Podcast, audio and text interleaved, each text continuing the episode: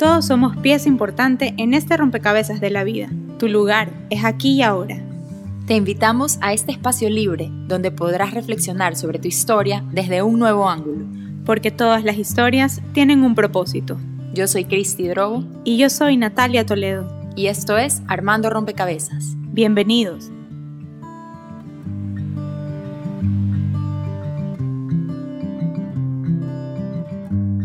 Hola a todos y bienvenidos a otro episodio de Armando Rompecabezas. Yo soy Cristi. Y yo soy Natalia. Y el día de hoy estamos muy contentas de tener con nosotras a Lucy Roldán. Lucy es psicóloga clínica con amplia experiencia en atención de pacientes, en docencia y en investigación. Bienvenida Lucy y gracias por estar aquí. Bueno, a ustedes gracias por invitarme. Yo estoy encantada de acompañarlas esta tarde y también del tema que vamos a tratar. Sí, porque vamos a tratar eh, un tema que, que, a mí me cogió así como por sorpresa, porque nos dijo, hablemos de la pandemia invisible, ¿verdad? ¿Y de qué, y qué es esta pandemia invisible eh, pues de la que no estamos hablando, de la que la gente no está hablando, pero que se sigue regando y, y está afectándonos a todos? Cuéntanos, Lucy. Eh, esta pandemia es eh, la de los trastornos de la conducta alimentaria. yo quiero empezar contando la diferencia entre una epidemia y una pandemia porque parecen que todo el mundo supiera qué es, especialmente ahora por lo del coronavirus. Sabemos que una pandemia, eh, perdón, una epidemia es una enfermedad que ocurre en un momento dado y en un lugar particular. Y normalmente como que se contagia y entonces como afecta a un gran número de la población hay que tomar medidas, así como por ejemplo hablamos del dengue, países tropicales y sabemos que los estancamientos de agua, por ejemplo, son el caldo de cultivo donde se puede eh, presentar más el problema. Entonces hacemos toda, en épocas hacemos campañas para evitar que esto suceda. Luego, el concepto de pandemia es cuando ya esa enfermedad pierde las fronteras de tiempo y de espacio.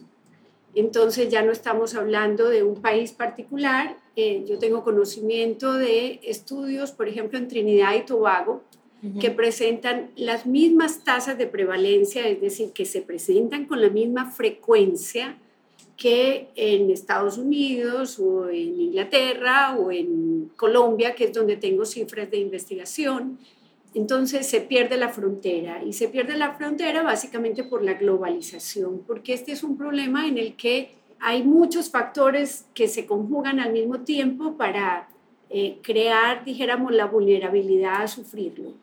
Y digamos que son factores de naturaleza social, cultural, biológica, y como que se van uniendo todas estas piezas. Digo que también no solo se ha extendido globalmente, sino que si miramos las cifras de investigación, a pesar del paso del tiempo, dijéramos, el primer conocimiento que yo tuve de los trastornos de la conducta alimentaria, realmente no fue estudiando psicología, que estudié hace 40 años, sino fue cuando me fui a especializar a Londres, que era la época de Lady Di, entonces los tabloids todos los días aparecía si se desmayó la princesa, si sí comió la princesa, si es que vomita la princesa. Claro, pues eh, ella, ella, tenía bulimia. Justo hace poco estuve viendo la última temporada de The Crown. Exacto. En la que ponen, o sea, y de hecho ponen un, un, warning al principio del capítulo diciendo que iba a haber este material sensible de, de trastornos alimentarios, eh, se recomienda prudencia al ver, si es que alguien tiene mucha sensibilidad al tema, no lo vea, no sé qué.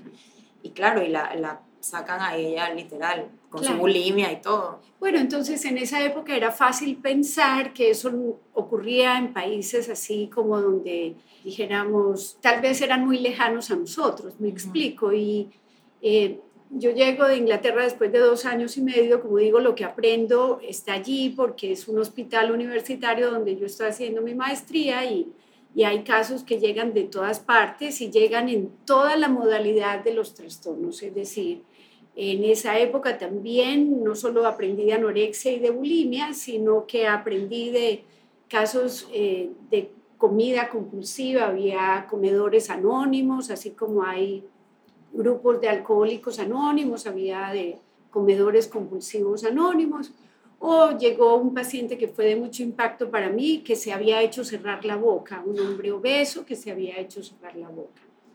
Entonces, eh, en ese momento como que te cambia la visión de la realidad y dices, a ver, esto no es de los libros. Yo llego a Colombia, me vinculo rapidito a la universidad, obvio, estar en este ámbito, eh, pues va haciendo, y en mi consultorio, que ya tenía desde antes, y empiezo a ver cómo crece y crece y crece.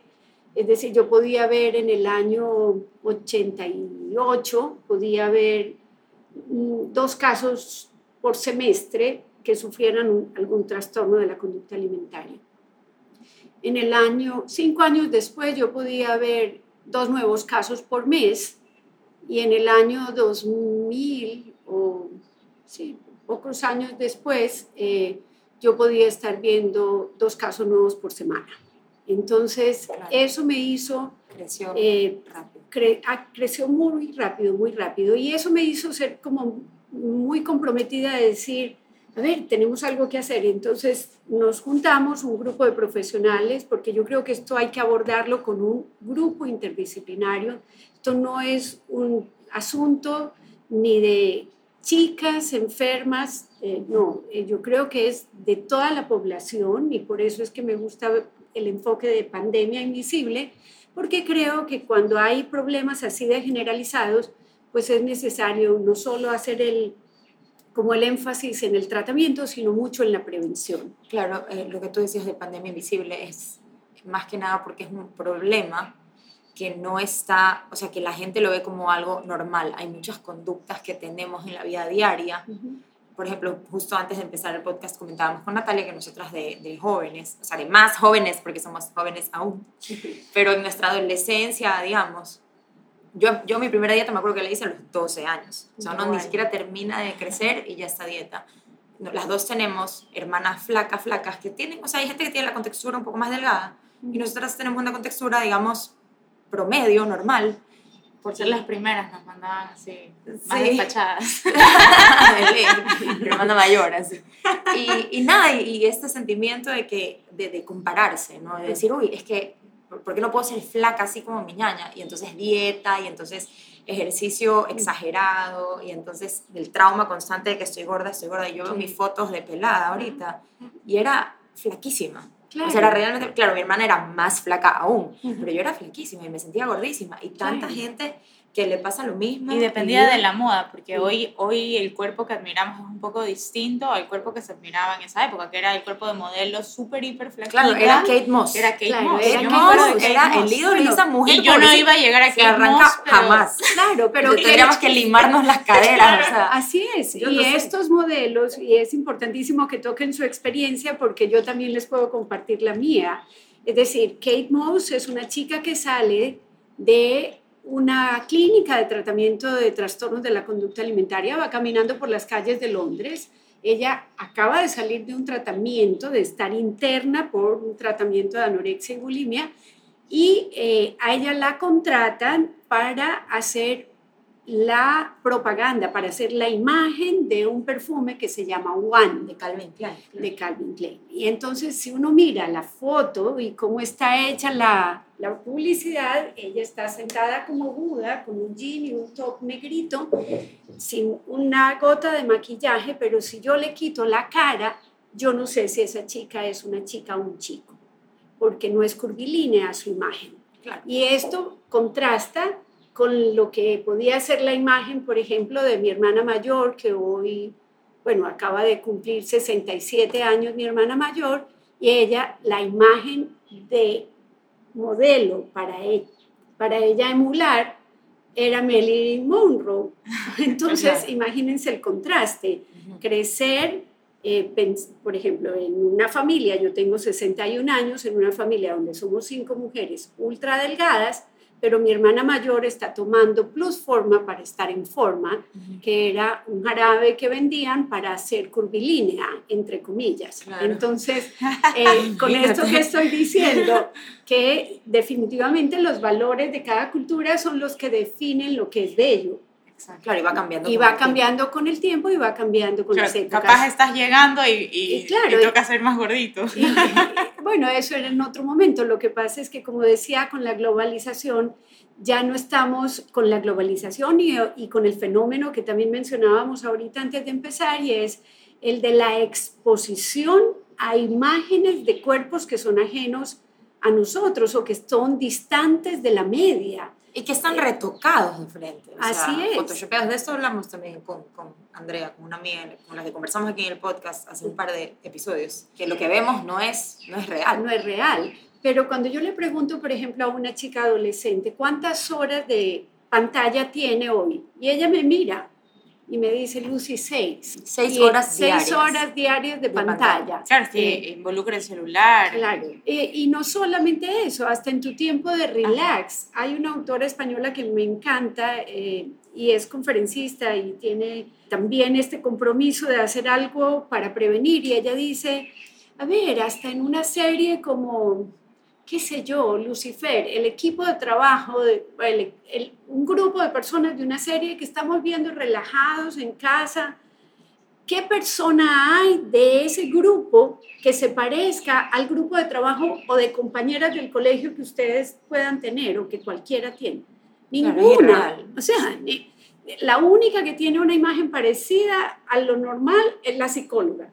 eh, de ahí, es como la única que tiene Claro, en general nos apariencia. la mayoría de la, La gente mayoría, que sale... Bueno, también hasta, hasta viendo una serie como Vikingos, Claro. la imagen, porque ojo, esto no es solamente a mujeres, sí, una de las cosas que a mí me hizo entrar en este tema fue, dijéramos, el, el asunto de que, ¿qué finalmente termina pasando? O sea, algunas personas ven en esto como casi como una exageración de nuestro lado y como digo nuestro porque no es el resultado de mi visión, sino de este equipo interdisciplinario con el que yo hice una investigación epidemiológica de todas las mujeres escolarizadas de Medellín y el área metropolitana.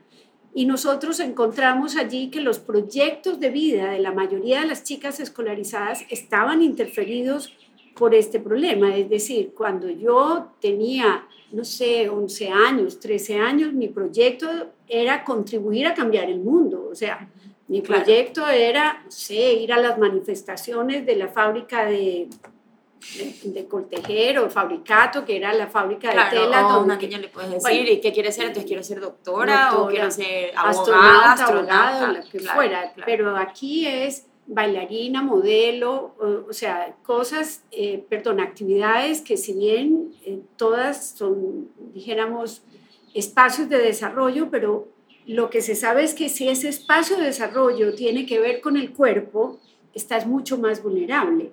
Es decir, toda la población, como dije, está expuesta a estos valores y los vamos como reproduciendo y reproduciendo hasta sin darnos cuenta. Y parte de querer hablar de esto es para empezar a tener una conciencia distinta. También les contaba Claro. ahora, saliendo de esta pandemia, me reúno con una de mis mejores amigas, cinco meses, yo encantada de verla, a la distancia, saludándola con más de, no sé, de cuántos metros, ella desde la puerta de su casa y yo desde el carro, me bajo a entregar, a dejarle en su puerta sin en- estar en contacto y el saludo fue, estás más delgada. Eh, Es que ahorita que entonces, dices eso es, es curioso, pero yo tengo, o sea, una, una, la sobrina de una amiga mía vive en Chile y ella decía, o sea, que cada vez que ella pisaba Guayaquil, lo primero que le, que, le comentaba a todo, no es como qué bien que estás aquí, Qué qué, emoción verte". qué chévere, cómo te vaya, en qué estás trabajando, nada, era como o estás flaca o estás gorda. así es. Es lo primero que alguien te dice, o sea, cuando te vuelve a ver. Es más, en eso coincido y, y no solo se ha vuelto tan común que, como digo, lo hemos validado tanto que ni siquiera somos críticas de eso, incurrimos en conversaciones Ya es parte eh, de, eh, la- como de naturalmente conversación. decir que fulana está regia porque ha perdido peso o que pobre fulana porque lo ha ganado, o si no es eso, estamos hablando de las maravillas del ayuno intermitente o del keto o de la que sea, y sin darnos cuenta que estamos reforzando. Y esa es otra de las preguntas o observaciones que a mí me hacen y me dicen, pero, pero ¿cómo nos vamos a abstraer de esto? ¿Por qué? Si antes también se hablaba. Pero la gran diferencia es que, como digo, antes no teníamos a nuestros seres más queridos, las personas más significativas, señalándonos el peso y la forma. O sea, la chica que viene de estudiar afuera y tiene física ansiedad de llegar porque su papá la va a mirar, la va a escanear y le va a decir, amor, parece que la sopita te ha sentado bien. O cualquier comentario de, o, llega y inmediatamente tiene dieta a la nutricionista, eh, tiene cita a la nutricionista, al entrenador, al no sé qué. O sea, un bombardeo. Eh, o sea, ella no vino a descansar, ella vino a Guayaquil a ponerse en forma. Entonces, eh, como digo, esta, esta naturalidad que tenemos y que va perpetuando, dijéramos, las el desarrollo de actitudes negativas hacia la corporalidad. Y ese es el tema más importante de por qué vulnera. Como digo, no, la autoestima siempre está en desarrollo y las, los momentos más vulnerables, dijéramos, para ese desarrollo son la temprana adolescencia, que es el momento donde cualquier niña que se convierte en mujer y cualquier hombre, chico que se convierte en hombre va a tener cambios corporales pero el de la chica va a ser probablemente un ensanchamiento de caderas o algún aumento de grasa corporal normal. Pero ahí entramos a decirle, como bien mencionaban ustedes, que hay que ponerse a dieta. Entonces, dietas tempranas empiezan a transmitir el mensaje de que tengo que hacer algo. Y obviamente, ¿quién incurre en esto más fácil? pues la persona que de alguna manera eh, esté salidita de, eh, es decir, que no tenga la estructura corporal ultradelgada por naturaleza, que de alguna manera eso la protege a la, a la adolescente que está en crecimiento y probablemente no solo eso, sino la chica que es perfecta, o sea, la que es obediente, la que es perfeccionista, que es buen estudiante, que se esfuerza al máximo por hacer las cosas bien. Y entonces ella el mensaje que recibe es que no importa qué tan buena seas, si no eres flaca, no, no, eres suficiente. No eres suficiente. Y entonces ahí vamos dando como por qué es que tenemos que dejar de hablar de esto, por qué es que tenemos que empezar a reforzar, a enfocarlo diferente. Pero Lucy, cuéntanos un poquito, cuando hablas de trastornos, ¿de qué trastornos estamos hablando y por qué se han generalizado tanto? Porque muchas veces podríamos pensar que, bueno, yo no estoy vomitando, entonces, ¿verdad? ¿Cuál es el problema que tengo si quiero estar a dieta todo el tiempo y estar súper, hiper flaca? Entonces, ¿cómo se ven esos trastornos también eh, que, que veníamos conversando también en adolescentes, ¿no? Que no necesariamente lo vas a notar porque está en el baño vomitando con bulimia. Así es. A ver, eh, digamos que esto es como una dimensión donde tenemos actitudes negativas hacia la corporalidad y con diferentes grados de manifestación.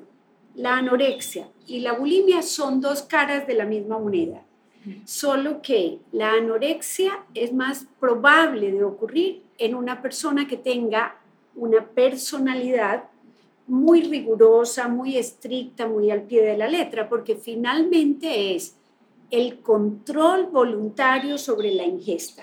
Anorexia es que teniendo hambre, yo decido no comer. ¿Por qué? Porque mi ideal es ser flaca. Y en esta estructura mental, que como dice, decíamos ahora, no solo es el mensaje de que si no eres flaca no vales, sino que hay otro que es incluso más peligroso, porque a una persona que tiene este rigor mental de cumplir con la deseabilidad social, pues le calza perfecto. Y es el mensaje que viene agregado en la publicidad es, si no lo alcanzas es porque no te has esforzado lo suficiente. Entonces, el perfil de una persona que sufre anorexia, hombre o mujer, es una personalidad estricta, rigurosa, perfeccionista y que cumple con los estándares de deseabilidad social. La persona que sufre bulimia tiene una personalidad donde el control, dijéramos, es debate. Ella se debate más con ese control. Unos días lo logra y otros días no lo logra. Y como no lo logra, come de más, entonces se siente culpable y entra en un círculo vicioso de comer, sentirse mal por haber comido y hacer algo para eliminar ese exceso. Y aquí a tu pregunta es muy importante porque me dirán, pero a ver, es que simplemente es muy disciplinada y hace dos horas de ejercicio, pero si no hace las dos horas de ejercicio, eh, entra en franca angustia. Eso y si muchísimo. no tiene, y si comió un poquito de más, entonces ya no son dos horas, Claro. entonces ya son dos horas y media. Pero eso está súper normalizado. Súper normalizado. Súper. O sea, yo sí. Claro. Hay, hay esta gente en, en los gimnasios, los entrenadores que te dicen, bueno, entonces, sácate la madre para que te ganes La torta. la torta o para Claro. que quemes lo del fin de semana o para que, como si, como si comer algo, digamos. Es que esta idea de que la comida es premio o castigo, eso Sí. solo ya también es otro factor que va reforzando el trastorno. montones de ideas que tenemos metidas en la cabeza. Y para completar, y que las, y que las terminamos eh, heredando a nuestros hijos. Así sin es, querer. Sin sea, querer, sin querer. Y para completar la pregunta que es muy importante este tema y es que, digamos, cuando se cumplen todos los criterios, dijéramos anorexia, es que ha perdido más del 10% del peso en un espacio mm, rápido, es decir, en menos de seis meses, que eh, ya tiene amenorrea, es decir, que si tenía menstruación la perdió, porque el cuerpo es muy sabio y como que ya no gasta, si tiene tan poquita ingesta, no la va a gastar en la producción hormonal, sino que la gasta en el funcionamiento de riñones, hígado, corazón y demás. Eh, pero tenemos lo que se llaman trastornos de la conducta alimentaria no especificados. y esos los son los de la Y pandemia. esos son los de la pandemia, Invisibles. porque en Colombia cuando yo hice esta investigación que participábamos nutricionistas, psiquiatras, pediatra, epidemióloga, o sea, fue un grupo de mujeres haciendo investigación como por seis años en total. Hicimos la investigación y luego hicimos campañas de prevención eh, y logramos cosas maravillosas que de alguna manera lo que me gustaría es como sembrar estos bichitos de que los que no tenemos el trastorno probablemente sí tenemos lo que se llaman trastornos de la conducta alimentaria no especificada, es decir, que tenemos tres cosas. Un miedo terrible a engordar, Check. eh, check. una insatisfacción terrible con el cuerpo, Ya no o tengo, por lo menos sí con algunas partes del cuerpo, y un impulso por adelgazar. Es decir, yo puedo tener insatisfacción, pero no dijéramos incurrir en esta dieta repetitiva y que sí, mm, no sé, de pronto estoy con un poquito más de peso, un poquito menos, no me siento particularmente Ujú. mal, eh, pero sí hay personas que incluso evitan la actividad social si están con un poquito más de peso o realmente Uy, sí. tienen una carga emocional Eso, inmensa. yo conozco a alguien, no voy a decir quién, obviamente, por obvias razones, pero conozco a alguien que, que es así, que yo la quiero mucho y es simpatiquísima y divertidísima, pero cuando se engorda 10 o 15 libras o lo que sea, no sale, no sale ni a la esquina. Y ella dice, alguna vez yo le escuché decir, que en su familia es, digamos, menos reprochado Ser libertina, no voy a usar la palabra que ella usó, pero ser de una conducta muy liberal Libre. con su cuerpo que ser gorda. O sea, era preferible ir por la vida haciendo lo que sea con quien sea que tener sobrepeso. Claro, y esa es otra cosa que me encanta que hayas tocado ese tema, Cristi, porque los valores, o sea, incluso los adjetivos, a mí me llaman la atención. Por ejemplo, yo vine a saber que era cerdear aquí. O sea, y también normalizamos que voy a cerdear. O sea, Claro. ¿qué es cerdear? Para empezar, no es un verbo. Eh, eh, pero. eh, A bueno, todos los guayaquileños. Claro. eh, y, y como este hay un millón de expresiones. Por ejemplo, tengo una chica sufriendo de trastorno, o sea, sufriendo incluso unas depresiones, tirada en cama, aislada, con todo un cuadro clínico complejo. Logró bajar peso.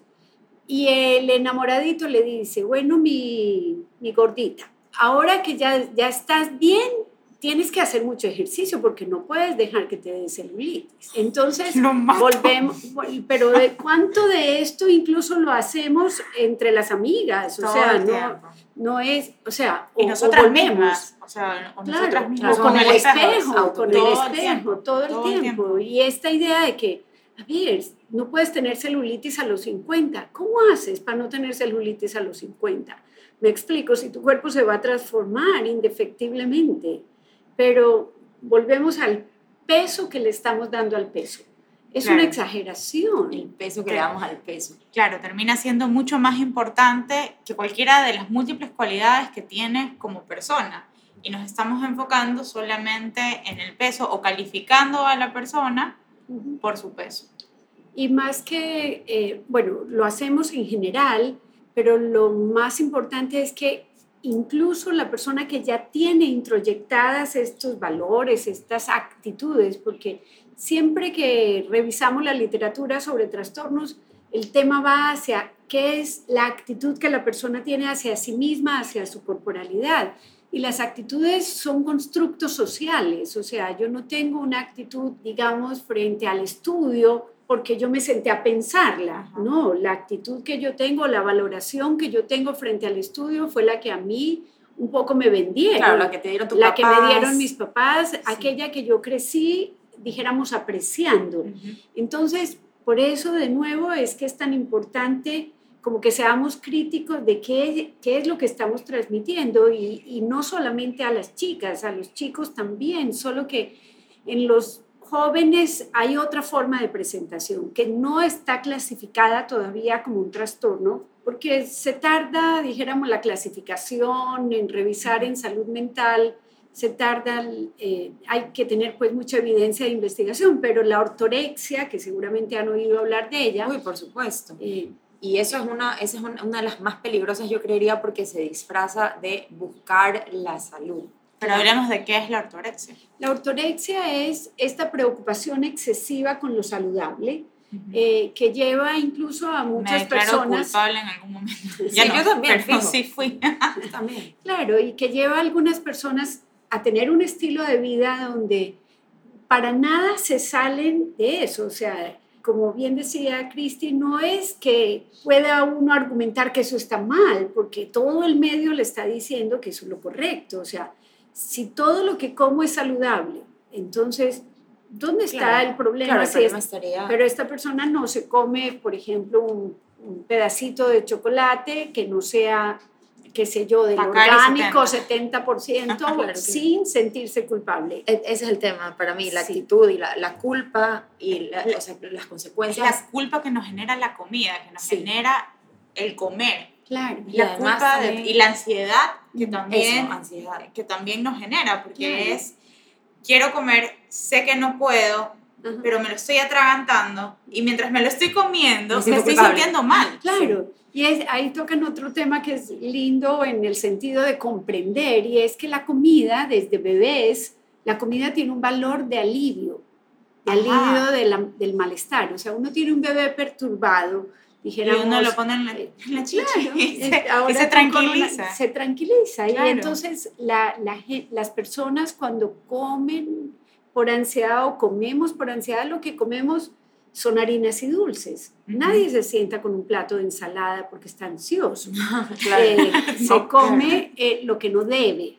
Pero Claro. entonces esto de que hay una comida que se debe y una que no Eso, se de eso debe, también te quería eh, preguntar. es que este tema es tan amplio, ¿verdad? es, tiene tanto, tanto la- para decir. Aparte, la comida es, es un componente cultural importantísimo. Ujú. Las familias se reúnen alrededor de la comida, en las festividades que se aproximan, por ejemplo, ahora que estamos en diciembre, eh, las celebraciones y las, las reuniones, todo gira un poco en torno a la comida. Y cuando uno tiene esta preocupación excesiva, puede incluso llegar no solo a sentir angustia y sentir culpa, sino también de frente decidir no compartir momentos con tu familia o con tus amigas, porque dices, no, es que ahí va a haber Claro. eh, chocolate caliente o pan de Claro. yuca o rompope o No, lo yo, que sea. yo me acuerdo de haber preferido no ir a muchos lugares Ajá. justamente por, porque sabía que mi límite era, o sea, era ese. Si yo no veía la comida no tenía problemas, pero si yo la veía tampoco podía dejar el plato vacío porque era lo otro que a uno le ponen en la cabeza de chiquito, que se tiene que comer toda la comida y yo siento que eso se me quedó como,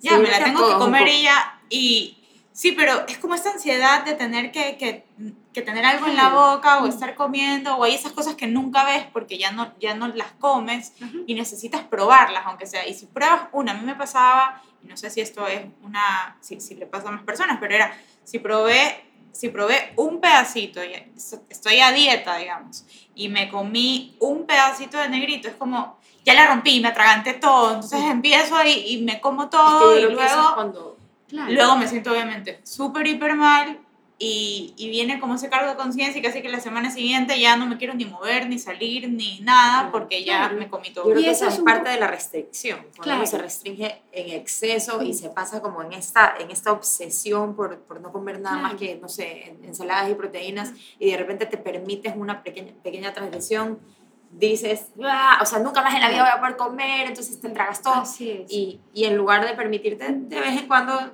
Claro, porque no pasa nada. No pasa nada. Y es eso, el, el mensaje de la restricción, cómo vulnera también, porque empieza a que la relación con la comida no es una relación tranquila, claro. es una relación amor-odio.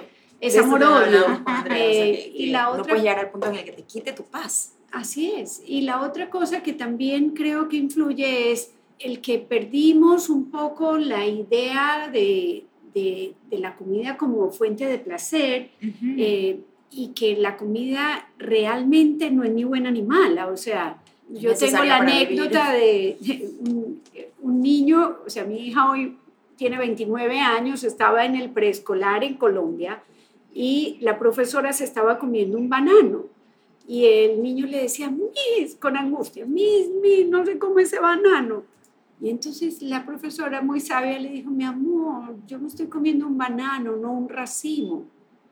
Claro. Eh, y le decían, no te lo coma, ¿qué? Porque se va a engordar. Porque se va a engordar. Un niño de preescolar. Un niño de preescolar. Entonces, eh, eso nos indica cómo, cómo de verdad esto ha permeado todo, a todas las personas. Y como digo, y si no somos críticos de que estamos de alguna manera, o sea, no sabemos cómo ese comentario por ejemplo, una chica que es delgada y se junta con su grupo de amigas que van para una preli y ella se queja de lo gorda que está. Y al lado tiene una chica que tiene un poquito de eh, sobrepeso. tiene un poquito de sobrepeso. Esa chica dice, bueno, pero si ella habla así de ella, entonces, ¿qué piensa acerca de mí? Claro, soy un asco. Y entonces soy un asco. Y empieza esta relación que, como digo, no somos neutros con relación al tema. Es nos amamos o nos odiamos, pero lo más probable es que nos odiemos, porque eh, incluso una de las cosas con el drama de atender personas que sufren ya el trastorno es que, por ejemplo, yo tengo una chica que pesa 120 libras, se propone llegar a 110, llega a 110, se propone llegar a 100, llega a 100, se propone llegar a 90, llega a 90 y ella igual se siente gorda. Sí, sí. O sea, la distorsión de la imagen. Es una distorsión completa, donde, donde ya no estás contento con nada. Ya es el rollito que me sale en... O sea, ya no quieres tener piel. Casi, o sea, en verdad es, sí, sí. Se sale de, de cualquier proporción, entonces Pero lo, lo, impresionante es que no estamos conscientes de no, eso. No, estamos para nada conscientes de eso. O sea, no, no lo vemos como, algo, como algo malo, más bien es como una es una, es, una, una persona que se está proponiendo metas y las está cumpliendo. Y yo me acuerdo que cuando yo empecé con todo esto eh, y empecé a bajar muchísimo eh, de peso, tuve justamente esta impresión de que, claro, nunca llegaba a estar en lo perfecto. Nunca llegaba, nunca llegaba, nunca llegaba.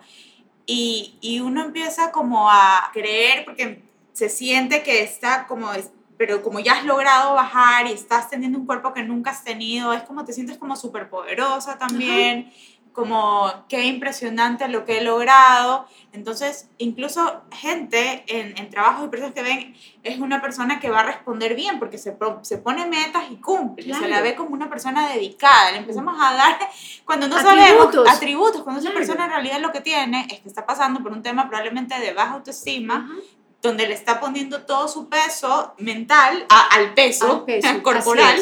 Así es, es. que ese es el, el un poquito la trampa. la, trampa la, la, trampa de esto es que hasta cierto punto Qué revelador es una deseabilidad social la flacura. Claro. Pero luego si se te va la mano, entonces ya eres un problema, ¿cómo nos haces esto?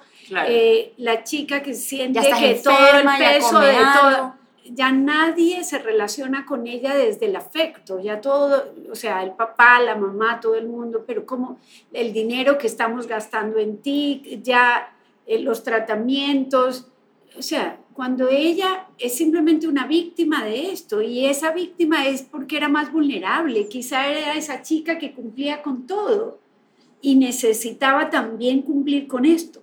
Me explico, porque eh, eso es lo que le estamos diciendo. Entonces, reconocer que, los, que esta epidemia eh, invisible tiene, tenemos todos la responsabilidad de hacer algo al respecto, creo que sería eh, el mensaje principal. ¿y, ¿Y qué nos recomiendas específicamente hacer para poder evitar caer en estas actitudes y conductas que están tan normalizadas y empezar a, a, caminar así sea poquito a poquito hacia una actitud más saludable, hacia la comida, hacia nuestro cuerpo, hacia... Claro, y, y agregándole, Cristi, o sea, ¿cómo empezamos con nosotros? Porque yo creo que a veces, claro, hay, hay, que hacer el intento por no hacerlo con los demás, pero, pero con nosotros, ¿cómo, qué, qué, podemos empezar a decirnos o dejar de decirnos para, para tratar de desnormalizar uh-huh. este, esta obsesión con la comida y con el cuerpo que tenemos?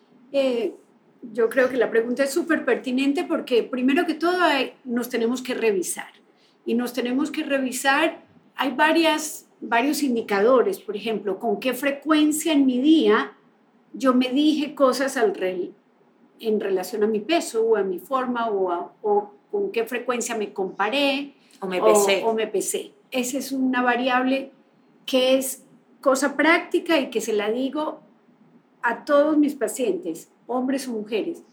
La báscula es una trampa también, porque todo está mal con la báscula. O sea, si te subes y has ganado unas libras, horror. Te quieres morir. Si te subes y estás igual, pero estás a dieta, entonces te sientes miserable porque no has bajado.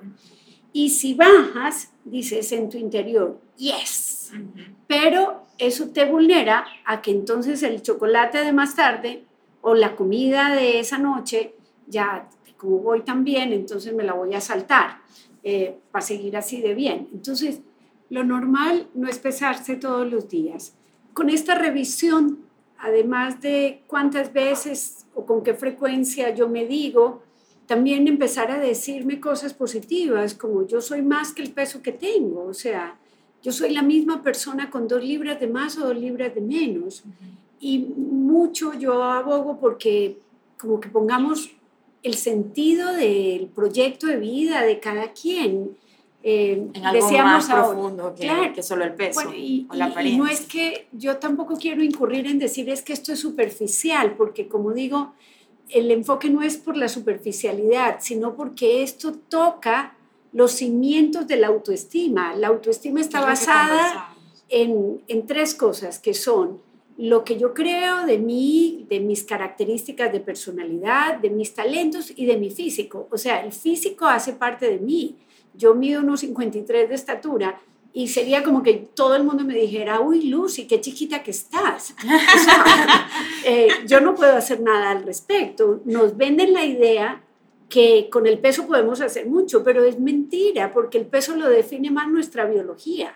O sea, con, es como un péndulo, ¿cierto? Uh -huh. Si yo me esfuerzo para que la oscilación sea más grande, pues yo tengo que hacer esfuerzo aquí y aquí. Pero si yo dejo que el péndulo oscile naturalmente, yo voy a ir en un peso parecido al que, al que mi biología determina. Eh, esto de cuál es la asignación que le damos a nuestra forma y con qué frecuencia nos estamos refiriendo a nosotros en estos términos, con qué frecuencia nos estamos devaluando uh -huh. o nos estamos animando a nosotros mismas. Yo siempre digo, bueno, ¿en qué biografía está cuánto pesaba esa persona, mujer o hombre? ¿cierto? Claro, cuánto pesaba Frida Kahlo o cuánto pesaba Eleanor Roosevelt. ¿no? A nadie, nadie, le sabe, a nadie le importa y no le importa porque es que no es importante. Claro. O sea, porque para ese proyecto de vida el peso no es importante. Asimismo, para ningún proyecto de vida presente el peso define nada, define nada y lo más probable es que vamos a cambiar peso y lo más probable es que a medida que pasen los años vamos a tener transformaciones en nosotros y no podemos pretender a los 60 tener el mismo cuerpo que teníamos a los 20, porque esa es otra otro de los valores que la época nos vende y es la imagen. Una imagen eternamente joven, Claro. eternamente Y bella. eso da para otro, Otro- podcast. Así es, así es. Un mensaje que nos quieras dejar último Eh, antes de despedirnos. el- yo creo que el, el que nos se- sensibilicemos con esto de que es tarea de todos, es tarea de todos y de todas. Eh, de pronto empezar por papás y mamás revisar con qué lenguaje les hablamos a nuestros hijos o hijas. O sea, si les estamos pidiendo, por ejemplo, a las niñas eh, de nueve años que no tengan barriga. O sea, Claro, eh, sí. si estamos sometiendo a dieta o si estamos destacando eh, los méritos, dijéramos, académicos o de resolución de problemas, creo que este mensaje es muy importante. El único estudio que conozco que previene eh, trastornos de la conducta alimentaria es con niñas scout. Es decir, eh, la práctica del escultismo genera valores como de resolución de problemas, como de que de la autonomía, o sea, la resolución de problemas, la autonomía, el trabajo en equipo, eh, el poner, como digo, los esfuerzos en eh, cosas que van más allá de, de la apariencia física. la apariencia física. Eso, enfocarnos un poco en claro. desarrollar otras habilidades. Y Otras no solo habilidades. qué linda que estoy, Claro. qué flaca que estoy. Exactamente, y destacar las otras características de personalidad, es decir, si yo refuerzo que alguien es dedicado, perseverante, eh, no, como que esas cosas no las tengo que decir porque hace una buena dieta, las debo decir porque se propone hacer un dibujo que nadie le mandó a hacerlo y lo logró. Entonces, como digo, quizá eh, más que para nosotros, es la conciencia de cómo estamos educando, que es cómo lo que decimos en esta conversación informal puede afectar a las personas que tenemos alrededor. Solo cambiar eso creo que ya estamos haciendo un montón. Y el lenguaje con el que nos referimos a nosotras mismas también delante de nuestros hijos y de todo el mundo. Ay, es que estoy hecho un cerdo. ¿Quién no ha dicho eso en su vida? Yo hago mi culpa igual. Ajá. Pero, o sea, también hablarnos más bonito. Hablar pues, más bonito. Eso aplica a todo lo que tiene que ver con autoestima.